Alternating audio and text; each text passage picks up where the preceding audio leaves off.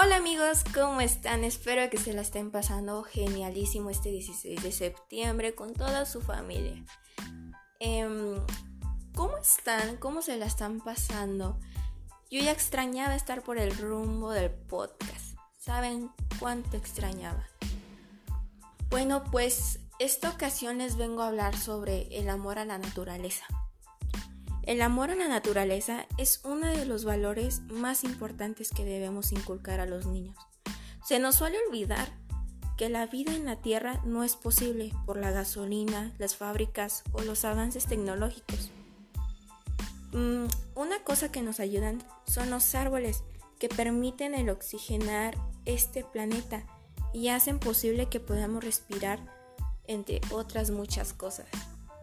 ¿Saben? Debemos de cuidar la naturaleza porque esto, esto es bonito porque también hay seres vivos que habitan en ella.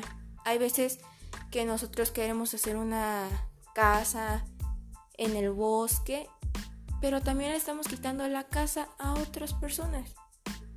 Y no, eso pues la verdad no está bien. Está bien que queramos buscar un lugar eh, adecuado para vivir tranquilos.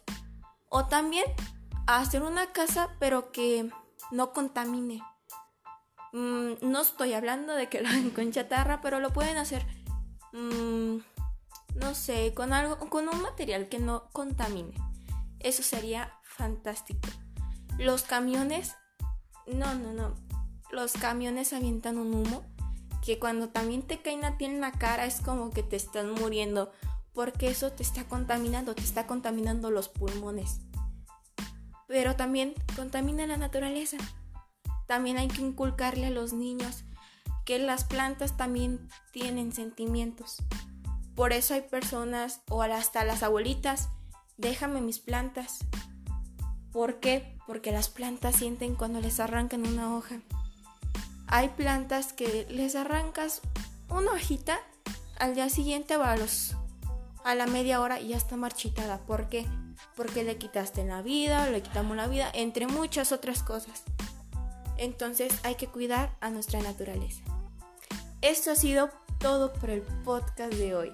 Espero que les haya servido mi información y por favor cuiden, la, cuiden la naturaleza sobre todo.